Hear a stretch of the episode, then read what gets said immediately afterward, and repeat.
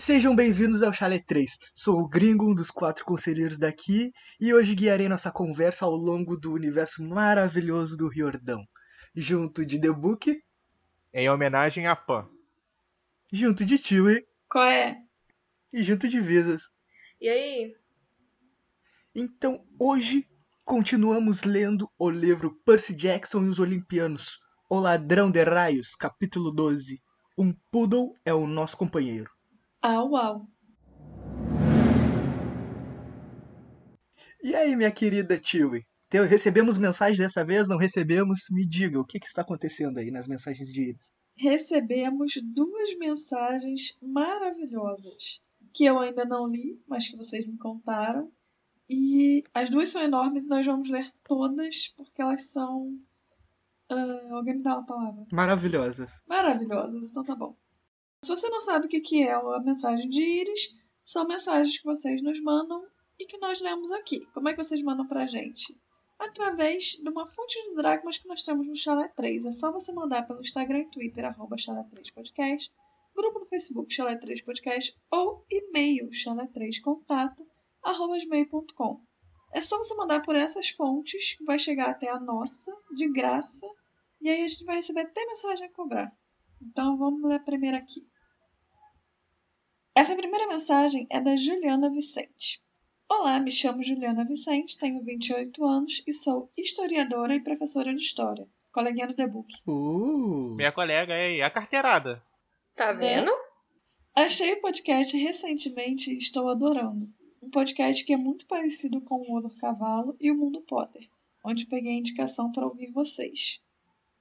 Gostaria de falar que as aulas do Kiron são muito boas, pois demanda no mínimo um pouco de pesquisa e um pouco de conhecimento prévio do assunto. Parabéns, Visas. Obrigado. E sobre o mundo Potter, gente, lá é muito bom também, ó. E o Holder também, né? Exatamente. Aí, se você gosta de Game of Thrones e Harry Potter, já tem outros dois podcasts para você ouvir. Ouvi o episódio falando sobre as personalidades dos deuses e gostaria de deixar a minha humilde opinião. Os deuses tiveram mais impacto nos tempos da Grécia e Roma antigas, pois são essas as sociedades que inspiraram o modo de vida que temos hoje em dia. Por isso, somos uma sociedade baseada na cultura grego-romana. Nos demais lugares que são citados, os deuses não tiveram tanta influência por conta do cristianismo em ascensão, pois com a guerra do Império Romano do Ocidente, em 476, e com a religião cristã se espalhando dentro do Império Romano, ficou bem difícil o culto a diversos deuses. Quando uma determinada sociedade fazia esse culto, eram chamados de pagãos, entravam em conflito e eram convertidos ao cristianismo. Tem um. Eu não me engano. Pô, vou errar porque os dois começam com P. Eu não lembro se é Paulo ou Pedro, mas eu tenho quase certeza que é Pedro. Uma das estratégias dele de conversão era que ele sabia como existiam muitos deuses e as pessoas tinham medo de esquecer de cultuar algum deus. Ele fez um templozinho pro deus desconhecido. Ele viu o templo desconhe... pra, pro deus desconhecido e ele usou essa estratégia para falar que esse deus desconhecido é o deus cristão. E a partir daí ele conseguiu conversão. Porque ele sabia dessa. Tinha esse conflito né, entre culturas, entre religiões. Inclusive, mais pra frente, falar um pouquinho sobre isso de novo. Vai ser irado, vai ser irado. Show. Então, vamos lá. Poucos povos continuam a realizar cultos a diversas divindades ao decorrer dos séculos. Por isso, creio que os deuses do Olimpo tenham perdido parte de sua força e influência. agora faz sentido porque o raio dos Zeus é pequenininho. Porque perdeu força e Foi influência. diminuindo com o tempo. Foi diminuindo porque foi Foi perdendo, a força. Aham, Pô, Começou um baita raiozão e foi perdendo força e influência e ficou com um raiozinho. exatamente. Agora o Poseidon usa um garfo. Exatamente. Pra pentear o cabelo. Alguém pegou a referência? Peguei a referência Ah, graças a Deus. de Ariel. Não fiquei de trouxa aqui. Só no fim da Idade Média que há uma retomada de ensinos sobre Grécia e Roma antes da conversão, o período conhecido como Renascimento ou Renascença, onde os modelos gregos e romanos foram retomados. Espero que tenha ajudado e desculpem o textão. Forte abraço, que os deuses os protejam. Olha, não precisam se desculpar do, do, do textão, porque eu pelo menos adoro quando vocês mandam textão. É, a gente Eu, adora. Eu também adoro adoro mesmo. o textão. Eu tava falando com o gringo mais cedo como que eu adoro essa carteirada, tá ligado? O cara, a- tipo, a mina chegou, sou professora de história e tal, dá aquele impacto que a gente vê ah, o quão gabaritado é o público. Aí, ó. verdade. O qual, e mesmo assim, se eles são tão gabaritados, eles estão vendo uma relevância no que a gente tá fazendo. Isso é E iradíssimo. pra mim isso é demais mesmo. Eu fiquei deveras emocionado e ainda mais com a próxima mensagem. Eu até comentei lá no nosso grupo do Zap. É, eu ainda não li, vou ler agora.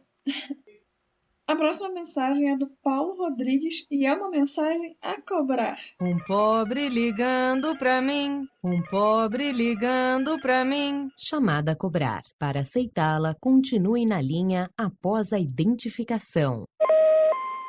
Olá, como estão? Eu tô bem. Muito Eu obrigada. também. Eu também. Melhor agora, né? também. Gravando podcast e recebendo essas melhorou. mensagens maravilhosas aí. Tá até Exatamente. chovendo em Goiânia aí, ó. Fica melhor ainda. Uhul! Meu nome é Paulo Rodrigues, sou do Paraná. Primeiramente, gostaria de parabenizar a vocês pela iniciativa do podcast. Ai, obrigada. Ah, muito Valeu. obrigado mesmo, Paulo. Valeu, cara. Sei que é trabalhoso. Ah, é pra caceta. Muito. Muito. Mas o resultado é fantástico. E principalmente nesse período ao qual não temos muito o que fazer nos finais de semana, acompanhar vocês tem sido demais. Ah. Mano, eu, eu adorei muito essa mensagem. E ela não tá nem na metade. E o Paulo, ele também falou comigo lá no Instagram. Ele falou que ouviu a gente no fim, no, no fim de semana. Tipo, ele maratonou a gente no fim de semana. Caraca, que Então, irado. tipo. Aí eu falei pra ele, nossa, que caramba, Coragem. você ouvindo a gente e falando besteira o fim de semana todo. Exatamente. Cara, eu- essas mensagens dá muita força. Eu acho que a galera não tem ideia de quanta força dá, porque tem que É lidar com um gringo discordando de tudo. é muito difícil. Não, o Aí chega uma pior. mensagem dessa, Tipo, o pior Exatamente. não é o gringo. O pior não é o gringo discordando de tudo. O pior é o The Book, que pra ele tudo tá bom. Se falar pra ele, The Book chega de podcast, Ah, tá bom. É falar, verdade. "Ah, não quero também mais fazer. Dane, então eu vou, tá eu vou bom." contrariar agora. Mas, assim, depois dessa mensagem me dá até vontade de falar alguma coisa que o Yuri gosta e falar que é ruim, pra, ficar, pra ele mandar uma lista de 10 áudios, cada um de 3 minutos, defendendo o ponto dele. E isso me irrita, mas Nossa, depois dessa mensagem isso- até revigorou. Né? Ah, eu sou, eu sou, eu sou deveras argumentativo. Nossa, quando o gringo ele pega pra, te- pra fazer um milhão de áudios, assim, ele fala 50 coisas, tipo, em 50 áudios, e ele repete em todas as vezes. Sabe aquela reunião que poderia ser um e-mail? O pior é isso. É, a que a- é uma sequência de que poderia ser um não. Pois é. É porque, tipo, ele dá o primeiro argumento no primeiro áudio. Aí ele enrola todo pra falar esse argumento. Aí no segundo áudio, ele vai dar o segundo argumento, ele volta pro primeiro. Aí quando ele vai pro terceiro, ele ainda tá no primeiro. E aí no final ele se enrola todo pra falar o terceiro argumento. Só que aí depois, E ele depois repete ele- o segundo, entendeu? E aí ele fica E lá. depois ele acha que foi grosso e tenta mudar o que ele falou, É achando que a gente não entendeu o que ele, o que ele falou. Não, mas geralmente vocês não entendem o que eu falo, eu fico puto. Enfim, Vamos vamos lá. lá. seguindo. Além disso, gosto muito da dinâmica com a qual é desenvolvido o trabalho de vocês. O fato de serem várias pessoas discutindo tem sido extremamente divertido, ainda mais quando a... ainda mais quando a quinta série baixa em vocês, vocês fazem uma guerra de meninos versus meninas sobre alguma discussão. Sério, é muito bom. Cinco, de 5 em 5 minutos. O pior de tudo é que não é proposital. Exatamente. Pior que não é nada proposital. Uhum. Ah. Porque a gente não conversa sobre o capítulo antes de gravar. Então, quando a gente Sim, tá meu, gravando, é. tudo que tem pra discutir é gravado. Então a gente baixa a quinta série e. É porque tem coisa que a gente corta. Que, pô, Sim, por isso que é muito trabalhoso, porque a gente não ensaia antes. A gente pega o roteiro e a gente vem e fala que tá no roteiro as nossas É tudo opiniões. espontâneo. Exato. E aí tem muita coisa que acaba sendo cortada e aí que dá muito mais trabalho. Mas eu acho Sem que falar isso. que o roteiro é no dia, né? É, e o roteiro também sai no dia. É, exato. A Tio falando de cortar, eu lembro só do último episódio que dei cortar. Mais de 50 minutos ela falando. Eu tive que cortar. Eu cortei cinco histórias da Tio e falando de peido de velhinho, mano. não fui só eu, não, tá? Não foi só eu, não. Não, eu também tava nessa, eu também tava nessa. Ai. Assumo. A única que não falou de peido aqui foi É, eu. só quem escapou foi a Visas. Ah, porque o Visas pistolou. Ah, a vez ficou de cara, é verdade. Não, foi porque meu pai me ligou, você lembra?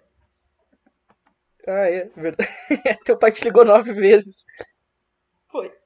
Enfim. Outro destaque à série de vocês é a presença do gringo. Não elogia, não elogia. Muito obrigado, entendi Paulo. Alguém me valoriza nesse gostou. lugar, Paulo. Amém, amém. Ter alguém que não conhece a história até o final participando das discussões é muito bom, porque ele tem algumas das percepções que eu tive quando li pela primeira vez. E isso está me dando uma nostalgia muito boa. Por exemplo, não curtia muito a Neva também. Sim, eu sei da importância dela hoje e gosto de como ela é conduzida e manipulada ao longo da trama. Porém, é meio forçado às vezes. Não querendo discutir sobre a Neva, mas a quantidade de e-mails que a gente recebeu de gente falando: Ah, eu tive a mesma sensação que o gringo, tipo. Pra mim foi chocante, porque eu não tive nem um pouco essa sensação que Eu o gringo também. teve. Tá Então- vendo, Eu também. meu? Não, eu não tive, não. É, então eu acho muito interessante que todos os nossos e-mails da galera meio falando: Ah, eu também tive a mesma sensação que o gringo. Eu fico, sério, eu não tive. Meu, o povo está do meu lado. Eu ando assim junto com o povo. Eu, eu, eu sou do povão, político. É. Aí a galera, o povo, a população, a nação. Você Todos você estavam tá do meu pra lado. vereador esse ano, gringo? Vote, é, vote 3 pra, de- pra gringo deputado. Vote Chalé 3. Não, vote só 3. Chalé não, chalé. no gringo. El livro is na mesita.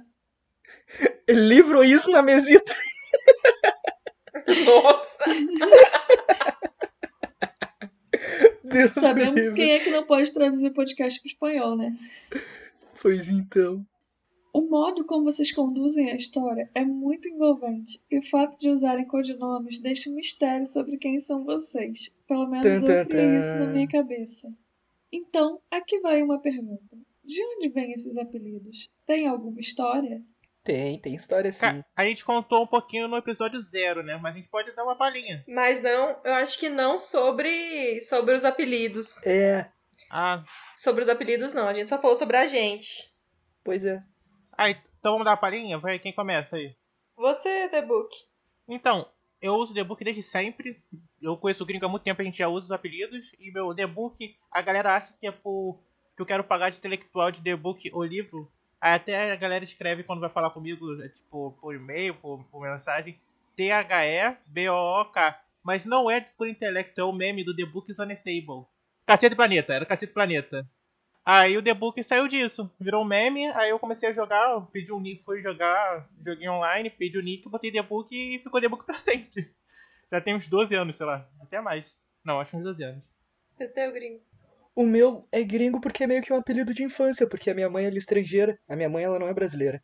Então chamavam ela de gringa, e aí, como eu sou filho dela, né? Minha mãe, me chamavam de né? gringo. Imagina se Nossa, não fosse. faz sentido assim você ser filho dela, assim, filho da sua mãe. Ah, eu só Ia trabalho ser com a lógica complicado pura. se não fosse. Só trabalho com a lógica pura aqui. Mas a parada é essa, minha mãe é estrangeira, eu tenho metade da família brasileira, metade não. E como é um apelido de criança, eu usava como nick em jogos e outras coisas e usei gringo. Tem gente que achava que o meu apelido era gringo porque eu queria pagar de bonzão, porque aqui no sul, antigamente existia a gíria, pô, isso daí é coisa de gringo. Que no caso é coisa que vem do exterior, coisa que é foda. Tipo, ah, esse teu tênis é de gringo. Separatista? É, tipo uma parada assim, tá ligado? Coisas que vêm de fora que são importadas e são coisas fodas. Mas na verdade não é, era um apelido de infância, não é que eu quero me achar foda. É que minha mãe era estrangeira mesmo, então né. O meu, basicamente, é porque o meu nome é um tanto quanto complicado. Eu vou soletrar aqui. S-C-H-W-A-N-B-A-C-K. Schwambs. Seu sobrenome, né, tio? É, meu sobrenome. Então, meio que a galera ficava falando como é que pronuncia, que blá blá blá blá blá blá blá blá blá. E aí apelidaram de ah, Schwambeck, ah, Chewbacca, Chewbacca, Chewbacca. Aí começaram a ficar fazendo barulhinho de Chewbacca. E aí, pra encurtar, o pessoal começou a chamar de Chewie. E aí. Minha doquinha também se chama Chewbacca, com todo respeito. Não, tudo bem. Mas ela é linda. Ah, ela é linda, mas é feia. É aquela que fica tomando banho de Ela é linda, mas é feia. Entendi. Enfim. Ela é linda, mas é feia, exatamente. E aí ficou tio. Tio é legal, tio Eu é, achei, é eu, eu achei é fofo, tá ligado? É que combina comigo, porque eu sou linda e fofa. Então, antes que você ache muito, Né? Humilde. Humildade acima de todos. E o meu, ele é de Star Wars. Porque eu faço cosplay de um personagem. E o nome dela é Visas. Então eu resolvi usar esse. Então, é isso. Continuando aqui o e-mail dele, ah, lembrando, num especial que a gente vai fazer, não sabemos quando, a gente vai contar a história do porquê os Nicks. Continuando o e-mail dele, sobre o fato de Percy poder controlar a água doce, eu tenho duas teorias. A primeira delas é pensando em química, mais especificamente na composição molecular do elemento. Toda água, mesmo a doce, tem, além do hidrogênio e oxigênio, sais dissolvidos. O que muda com relação à água do mar seria a concentração. Então acho que sim, seria possível esse controle. Meu outro ponto é sobre o fato de todos os rios desaguarem em oceanos. Então, hora ou outra, toda a água seria domínio de Poseidon. Faz sentido. Não vou debater sobre isso. É, a gente vai debater mais pra frente, provavelmente. Mas faz sentido. Esse primeiro é o meu argumento, que eu até, fiquei- até falei no outro episódio, quando a gente falou sobre isso, que eu tinha um argumento pra, pra falar porque Percy Jackson deveria sim controlar a água doce. Aham. Eu concordo, mas discordo também. Mas vamos debater depois. né? É isso aí. Mas eu gosto das duas teorias. Tipo, quero debater, gosto das duas, mas não vamos. O Enfim. gancho, o gancho pro próximo episódio. Ainda. Não vamos ainda. Ainda. Com relação a Annabeth, eu concordo com a Visas. Ela me lembra muito a Hermione. E assim como ela e todas as pessoas extremamente inteligentes do mundo, estão tão focadas nas teorias que esquecem daquilo que é mais importante na prática. Com o tempo, as duas personagens conseguem compreender as graças da amizade e evoluem muito nesse quesito. Mas para o futuro, a inteligência de Ana, aliada ao quanto ela pensa em seus amigos, se torna uma coisa admirável demais e ela se torna um dos meus personagens preferidos. Mas até lá estou com os meninos. Ela parece uma criança mimada que só pensa nos objetivos dela. É esse meu, esse é meu pensamento É. também. Concordo. Eu concordo até porque eu só li, Excelente esse, eu só consumi o comentário. conteúdo que foi dado até agora, então eu concordo. É muito bom esse comentário dele. É, Sim, né? eu concordo com a Visas. O comentário foi pontual. Foi... É muito bom mesmo. Perfeito. Cirúrgico. Cirúrgico, Isso. cirúrgico. Foi na medida. Mais uma vez, agradeço a companhia de vocês na minha sexta-feira. Um grande abraço. Pô, mano, a gente A que todos. agradece. Bah, mano, É. eu agradeço também. Valeu, Paulo, você é um amor. Já vou dar um spoilerzinho pra você. Essa sexta, fica atento lá pra meia-noite, assim. Só jogando aqui. Olha, Se o The Book não estragar antes. Aí, é. Enfim. tudo é possível? E essas foram as mensagens de Iris dessa semana. Se você quiser aparecer aqui na semana que vem, nos mande uma mensagem com a sua dúvida, barra teoria, barra... Por acaso eu gosto muito de teoria, então manda sua teoria. Eu também. Barra, sei lá, mais o que você quiser mandar. E a gente vai ler aqui na próxima semana. Sinopse! Na sinopse de hoje, nada como um bom cachorrinho rosa para salvar sua pele.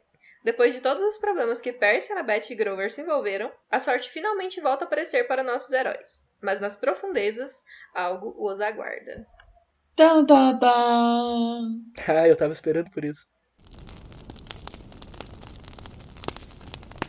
Depois de deixarem a loja da tia M, os três seguem pela floresta e só param bem tarde da noite. Em uma clareira, eles revezam turnos, porém Grover e Percy começam a conversar antes de dormir. Grover se diz triste pela situação que está o planeta, poluído e triste. Nessa parte, a gente vê muito o que é a situação de um sátiro nos dias de hoje, que é um planeta tão poluído, tão triste para o ser natural, porque ele faz parte da natureza. Quando um, um sátiro renasce, ele se torna uma árvore, né, uma planta. Então, a gente vê essa tristeza do Grover de estar nesse mundo hoje e o mundo tá nessa situação. É, é bem bad. Eu fico imaginando o Grover aqui no. Não, eu falo no Brasil, mas no mundo em geral. Assim, se existisse na real, tá ligado? Que natureza é ciência. É a, é a base. E ele vendo a galera ne- negacionista falando que não existe aquecimento global. Eu acho que esse capítulo planta uma sementinha no coração. É importante. Eu ia falar que. Eu já ia começar o podcast falando que esse capítulo é importante, que não acontece nada. Mas esse momento é mega importante, porque planta uma sementinha no, na, na, na galera infanto-juvenil que tá lendo sobre a situação quão merda tá. A gente chegou a um momento muito merda. Claro que a gente tá no melhor momento da história, mas ao mesmo tempo num momento muito merda. Da poluição, cara, tu vê assim os rios, tá zoadaço, o mar. Cara, e aí esse momento de reflexão do Grove eu acho importantíssimo. pra, pra esse contexto. E é muito legal também porque isso vai começar a abrir um pouco, assim, porque a cabeça do Grover também para esse tipo de coisa nos próximos livros, né? Acontece muito em Heróis do Olimpo também. E em As Provações de Apolo, por acaso, o Grover vai Isso. aparecer em um dos livros e ele tem um destaque voltado para a natureza, tipo, muito grande. Em cima do que o The Book disse, foi sobre essa sementinha que plantou sobre o aquecimento global e tal, e a poluição, e, meu, pra mim, se tu acredita ou não no aquecimento global, só não joga lixo no planeta, mano. Tu não precisa acreditar no planeta, no planeta aquecendo pra tu parar de jogar lixo nas paradas, mano. É só tu se conscientizar. Mas é importante também entender que tá tendo aquecimento global. Não, tipo, para de jogar lixo na rua se você acredita em inundação, por exemplo, sabe? Quando inunda a sua casa, você perde um monte Exato, de coisa. mano. É porque você joga Não, lixo uma na coisa não anula a outra, gente. Eu não tô falando questão de Acredito anular, tudo. mano. Tu precisa, se tu acredita ou não, pra mim não faz diferença. Pra mim o que importa é o resultado. Só não Pra joga. Se tu não faz. se- Desde que tu não joga o lixo na rua, tu pode acreditar em qualquer coisa. Pode acreditar, sei lá, no, no Zubumafu. Não me interessa, mano. Só não joga lixo na rua. Só deu. Eles acabam falando sobre o grande sonho de Grover, que é de se tornar um buscador do deus Pan, um deus da natureza que subiu há dois mil anos. Seu pai e seu tio Ferdinando tinham sido buscadores também, e ele deseja ser o primeiro que conseguirá retornar com vida, e explica que nenhum sátiro jamais retornou. Eu acho mó bad, né? Imagina se querer ser o primeiro a procurar uma parada que tu quer muito, que é muito importante pra você. É, no caso, o primeiro a encontrar, né? Porque um monte de gente já saiu pra procurar. É, tipo, estão procurando É, há dois e, mil tipo, anos. Teu pai morreu, teu tio morreu, tu continua nessa busca. Sim. Tem- Não, ter muita sabe o que fé. eu acho mais bizarro? É porque, tipo, pelo menos o pai e vários sátiros que a gente vai descobrir no próximo livro, que eles pelo menos foram num sentido de algo natural. O tio Ferdinando, ele foi parar na casa da Medusa, que cheira a monstro. Então, como é que funcionou pro tio Ferdinando ir parar lá? Que o Ferdinando era uma, era uma pessoa. Ele deu azar, o Ferdinando deu de azar. Ferdinando Eu deu prefiro azar. acreditar que foi a fome. Foi o cheiro do sanduíche, É. Ah, pelo amor de Deus, é, mano. das batatinhas. Aí o Percy, ele fica meio pensativo quanto às missões impossíveis. Porque, né? Afinal, não era apenas a busca de Grover que estava meio improvável. Aí eles falam sobre a ida ao mundo inferior, que tem algo de errado naquela história. Pelas fúrias não terem atacado com força total, elas estavam meio que se segurando. E por também parecerem estar procurando alguma coisa, um objeto. E não o Percy em si. Se fosse pra matar, elas não tinham se escondido no ônibus. Eu acho, né? Pelo menos. É, e meio que dá a impressão mesmo delas estarem se segurando.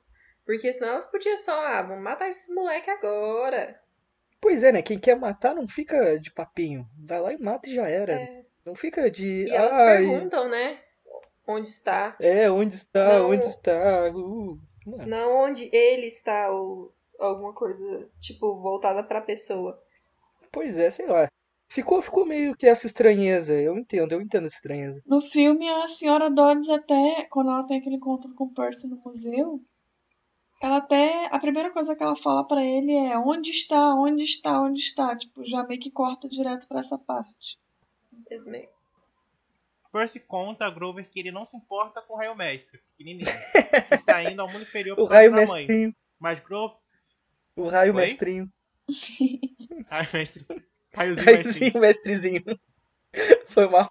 Mas Grover fala algumas coisas que ele não quer ouvir. Que ele se importa mais com o que o pai pensa do que ele quer admitir. Isso é uma verdade, né? Eu acho que é, é assim, eu sei que ele é uma criança, tá ligado? E esse é um pensamento muito infantil. De ficar negando, tentar negar os sentimentos dele. Enfim. Mas não eu teve acho que aula não- de inteligência emocional. Mas quando vê, ele eu nem acho se tocou, não é nem mano. só. Eu acho que nem é só infantil. É porque ele nunca teve o pai dele na vida dele, então. E ter todas essas cobranças, meio que ele só. Ele sente que ele só. Se revelou? Ele só se revelou pai do Percy pra ter alguma coisa com isso. Então, tipo, ele se sente usado. Ah, no caso só Mas sumiu lá o Percy. no fundo, só assumiu o Percy por conta disso, pra que ele ajude ele de certa forma. Então o Percy tá chateado, quem não ficaria? E é aquela coisa, por mais que você esteja chateado lá no fundo, ele, ele gosta do fato que o pai dele apareceu. Eu não acho que é infantilidade da parte dele. É, até É, porque mais a complicado. mãe dele sempre falou muito bem do pai pra ele, né, meu? Uhum. Nunca. Eu, eu, acho, que- eu acho que o pai não teria assumido ele por causa também. Ele, ele sabe que ele, se ele é o filho dos três grandes, ele é muito caçado.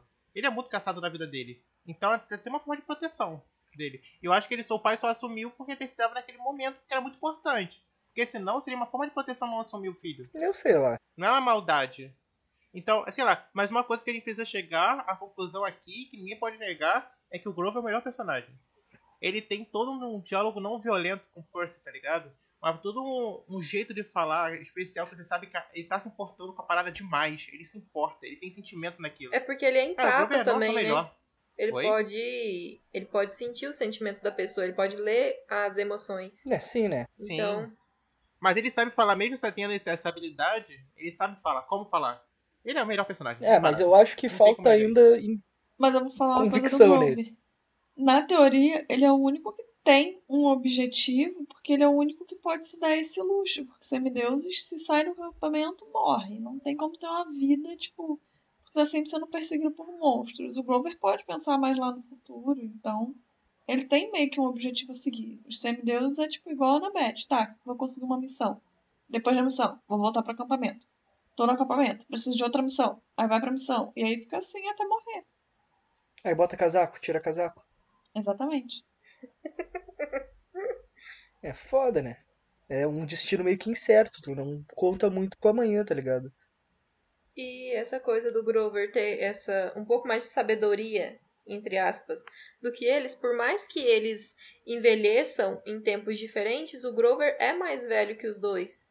Então, ele já viveu mais coisa que os dois, então acaba que Não, mas minha questão não é mais sabedoria, tá ligado? Porque eu, eu acho ele mais sábio, mas a minha questão é, é como saber dialogar. Ser um bom, ser uma boa pessoa, um bom sátiro. Eu ia falar um bom ser humano, mas um bom sátiro. Porque ele pode ser velho pra caramba e ser grosso, ser, não se importar e É, isso. só e tá ser um lá porque ele quer a parada Não, do o Grover é o melhor sátiro que tem. Melhor, pô, disparado. É, até porque o outro que eu conheci virou pedra. Então, Tu nem entre chegou a a pedra conhecer. e o que não é pedra, Foi só a pedra. né? Então, é. Depois você vai conhecer mais. Mas por enquanto eu prefiro o Grover do que qualquer um deles aí. Quando Percy dorme, ele se vê numa enorme caverna, à beira de um abismo. Os espíritos dos mortos estão tentando afastá-lo da beira, mas há uma força puxando-o para dentro. E uma voz que está tentando, que oferece a mãe dele em troca de alguma coisa. E a força não o está puxando para dentro do abismo, está usando o próprio Percy para tentar sair de lá. Mano, eu queria comentar uma parada sobre esse trecho aqui. Eu tô ouvindo o audiolivro. O audiolivro do Percy Jackson e o Ladrão de Raios do canal Fantasia, que tem no Spotify. Tem episódios que são sensacionais, que são muito bons. E essa, esse momento desse trecho que entra uma voz grave muito louca e tem as vozes dos mortos atrás e fica um jogo de voz passando de um ouvido pro outro. Meu, eu achei que ia ser só um capítulo curto, com umas conversinhas meio mole e tal, meio merda. Porém, a dramatização desse podcast nesse trecho foi sensacional. Então eu aconselho a todos que escutam esse trechinho porque é muito bom. Uma voz grave, dando a entender. Mano, é muito bom, é muito bom. Só escutem. É sensacional, vale a pena. E isso me deixou muito animado. Eu pensei que ia ser só mais um capítulozinho curtinho, meio meh. Mas eu gostei bastante. Eles estão de parabéns, na real. Essa parte de arrepiar. É muito, mano. verdade. E, cara, eles botaram um cara com uma voz grave e tinha eco, e tinha um som de profundeza, e tinha outras vozes baixinhas como sussurros passando de ouvido de, de um lado pro outro.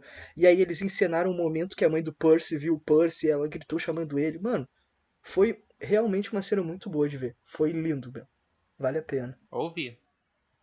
E também tem a questão de que a coisa que tá lá no abismo, é, o Percy não sabe o que, que ela é e ela tá tentando usar ele pra subir, então ela não quer puxar ele lá pra dentro.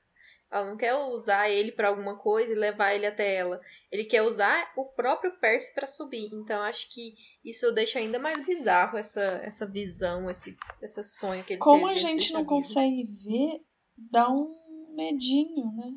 Porque a gente fica imaginando, imaginando, imaginando.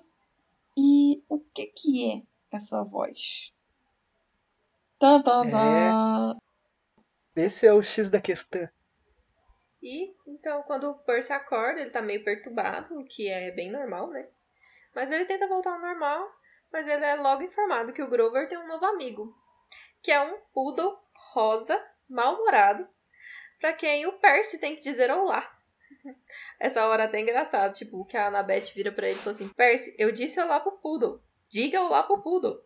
Aí ele fala, fala oi pro poodle. É, ele fica cheio de marra. Eu não vou dizer oi pro Pudo, Annabeth. Diz oi Pudo. Ele, oi Pudo. Tipo, não vou dizer oi pro poodle É. rosa. Mas esse momento é o mais aleatório de todo o livro. Não, É muito aleatório. E nessa hora também, quando o Percy olha pro Grover, ele tá tipo. Ele pensa que ele tá com um urso esfarrapado e rosa no, do- no, no colo. De pelúcia. E não. É, não que era um cachorro, até que ele nota que realmente é um cachorro. E que ele, apesar de não querer voltar pra casa onde ele vivia, vai fazer isso então pra dar recompensa pro Grover. E eles vão usar o dinheiro para comprar passagens de trem pra ir pro oeste. Sempre o Grover resolvendo as paradas, mano. Tá louco. Ainda bem, né? Porque senão Se dependesse do Percy, teria acabado na, na primeira dificuldade. Então, graças ao Gladiola, que agora eu acabei de descobrir que ele é menino, e toda a minha vida eu achei que era uma menina. Toma, Visas, eu falei. É um moço. Foi mal. Me empolguei. Você acabou de falar que achava que não tinha gênero, então você fica quieto, ô gringo. E então é com isso que a gente finaliza esse capítulo, e agora a gente vai para. A motoqueira!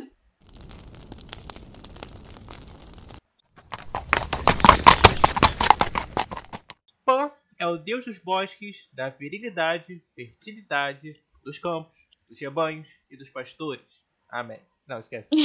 Vive em grutas. O pior é que ele é cristão. tá ligado? Mas é, eu posso usar. Pelos vales e pelas montanhas, caçando ou dançando com as ninfas. É represado com orelhas, chifres e pernas de bode. Amante da música, traz sempre consigo uma flauta, ou duas flautas. É temido por todos aqueles que necessitam atravessar as florestas à noite, pois as trevas e a solidão da travessia o predispõem a pavoros súbitos, desprovidos de qualquer causa aparente, e que são atribuídos a fã. Daí o termo Pânico. Obrigado, obrigado. Tava esperando a participação da galera. Mas faltou um pouquinho de altura nesse pânico. Ela falou meio que pra dentro. As ninfas zombavam incessantemente do pobre Pan em virtude do seu rosto repulsivo. O infeliz deus, ao que se diz, tomou a re- resolução de nunca amar. Mas Cupido é cruel e, portanto, o deus vivia se apaixonando por Puta aí. merda. Aí também o amor Que é uma vacilo. merda, né? Uhum. Porra, vacilão. É verdade. Pô, cupido muito vacilão, tá louco. Mais Pan pra, apaixonou-se. Ah, mais pra frente vai falar sobre o Cupido na, em Percy Jackson. Não em Percy Jackson, Ah, é mas no verdade. Jordan Verse, né?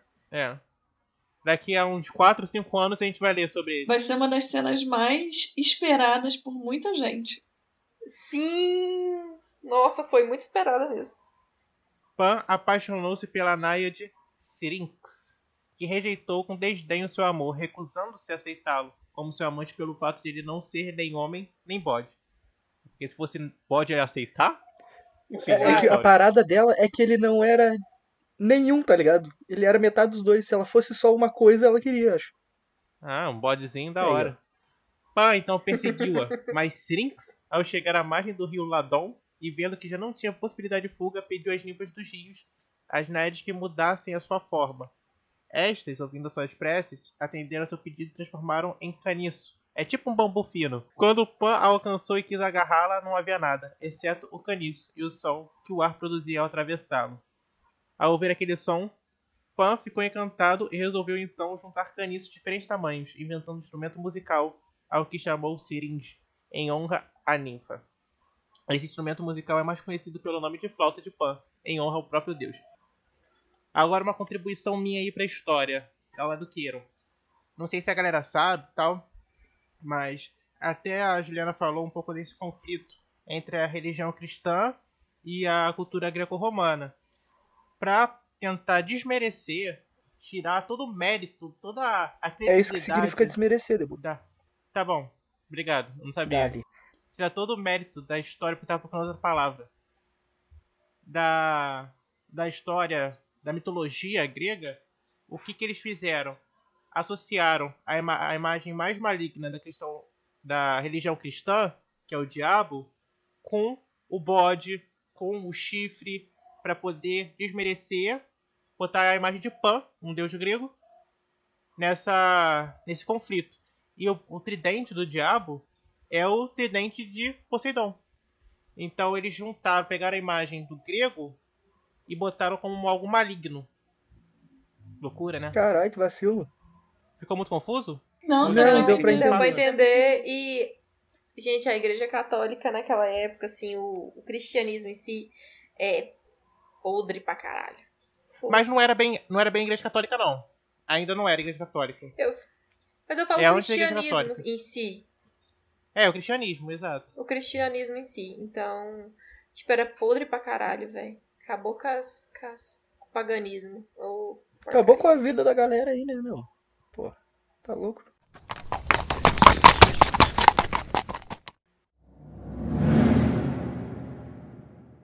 Então, no momento solstício de verão de hoje, nesse pequeno capítulo, mas muito interessante, gringo, qual que é o seu momento? Putz, eu acho que vocês já vão se ligar qual é o meu melhor momento, o que eu preferi mais, que eu achei mais da hora, mais foda. Pô, fiquei até animado agora. Mensagem de íris. Não, calma. Aí a tio e agora me fudeu. Que eu tava com outra coisa na cabeça e agora estragou meu esquema já. Bem, a parte do livro que eu achei mais foda foi quando o Percy tava no pesadelo, que ele tava dormindo. Porque eu ouvi no audiolivro e, cara, foi um ambiente muito foda. Eu achei muito bom, foi muito bem feito. É sensacional, escutem. E a parte que eu mais gostei do podcast inteiro, claro que foi as mensagens de Irse, que são as partes que eu mais gosto, na verdade. E você, tio, e qual que é o seu momento mais marcante? O que, que aqueceu seu coração ou resfriou seu coração nesse capítulo? Não tem como não falar das mensagens de íris, porque é sempre especial, mas a dessa semana foi duplamente especial. Eu gostei muito. E para escolher um momento do livro, cara, não tem como. Toda vez que alguém faz um meme ou que eu lembro dessa parte do, do livro que é o Grover lá conversando mó sério com um cachorro, um poodle cor-de-rosa, e a Annabeth falando, tipo, eu disse olá pro poodle, Percy. Diz olá pro poodle. E ele todo, tipo, não vou dizer olá pro poodle. E aí daqui a pouco ele vai lá e fala olá, poodle. É tipo... Nossa, eu amo essa cena. Verdade. Eu acho só um momento mais aleatório. Isso também. É, eu não achei o momento ruim, eu achei engraçadinho também. É, só aleatório, não é? Eu não falei que é ruim, é aleatório. Mas, cara, ô gringo, tu vai perceber. Tu vai perceber depois ao longo dos próximos livros. Só tem coisa aleatória. É. E às vezes ele só menciona, tipo, ai, a gente foi lá, fez não sei o que, não sei o que, não sei o que lá. E é tipo uma coisa completamente aleatória. E aí o Rick não entra muito nesse assunto. Ele só, tipo, passa por cima. Mas ele, tipo, tá sempre botando alguma coisa aleatória nos livros. E eu acho muito bom. Pois é, irado isso, mano. Interessante. E o teu, The Book? Qual que é o seu momento solstício de verão? O meu, cara, vai ser as mensagens deles. Porque, além de ter os momentos favoritos, sempre que a gente grava o podcast, principalmente, geralmente, eu e o Gringo, a gente não sabe quais são as mensagens, nós, nós não sabemos quais são as mensagens.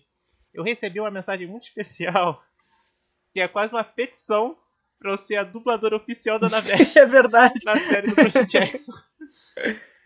Então, se vocês querem que eu seja, vamos fazer crescer o podcast pra chegar até a Disney e eles me reconhecerem como uma ótima dubladora de Annabeth Chase Nossa. e me coloquem como a dubladora oficial.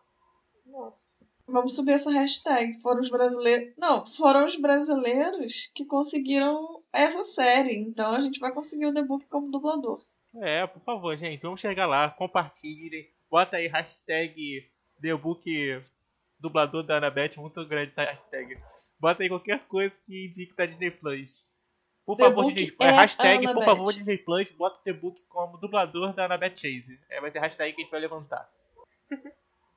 Caralho, acho que nem no Twitter tem caracteres suficientes pra, pra botar Né? hashtag. Pra caber esse tamanho de hashtag. Quando ele colocar tudo assim no final, assim, bem no finalzinho, não vai caber a última palavra, a última letra, assim, ó. Não vai dar, não vai encaixar. Acredito na criatividade de vocês. Vai, Visas, qual foi o teu solstício de verão, minha querida? Na solstício de verão, eu vou concordar com vocês, que foram as mensagens de íris desse episódio. Porque foram lindas, e tanto o Paulo quanto a Juliana, eles acrescentaram muito, então foi muito legal. E sobre o episódio, eu gosto muito da parte que o Grover tá falando um pouco sobre a natureza e tudo mais, e que isso- o tanto que isso molda muito a personalidade do Grover, não só como ele por ser um sátiro, mas também como é que vai se desenvolver a história dele durante os livros, né? Então, acho muito legal. É, é verdade, esse momento Muito foi legal. importante porque até então, pra mim, que tô acompanhando pela primeira vez, ele era só um cara que ficava correndo atrás do Percy, tá ligado? E a- na real, não, ele é só. Ele tem um objetivo dele que ele precisa e ele quer cumprir, Na tá vida, ligado? né? Então isso já deu uma aprofundada melhor nele. Esse capítulo não foi de todo ruim, eu curti até. Eu pensei que eu ia achar um capítulo mais ou menos, mas foi um bom capítulo. Verdade. E assim a gente finaliza os solstícios de verão. O podcast é lançado semanalmente às sextas-feiras.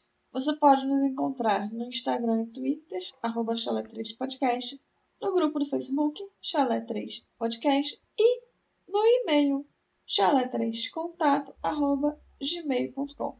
Todos os links vão estar na bio. Não se esqueçam de nos enviarem mensagens de íris e, por favor, compartilhe com seus amigos. Queremos alcançar mais gente. Exatamente. Então, ficamos hoje por aqui, meu povo. Espero que tenham gostado, se divertido e é tudo isso. É sempre muito bom fazer o podcast com os meus amigos e também poder ter o feedback de vocês pelas mensagens. Aguardo novas mensagens, aguardo vocês na próxima semana pro próximo capítulo. Por enquanto é só e até a próxima. Tchau. Tchau. Tchau! Tchau, gente!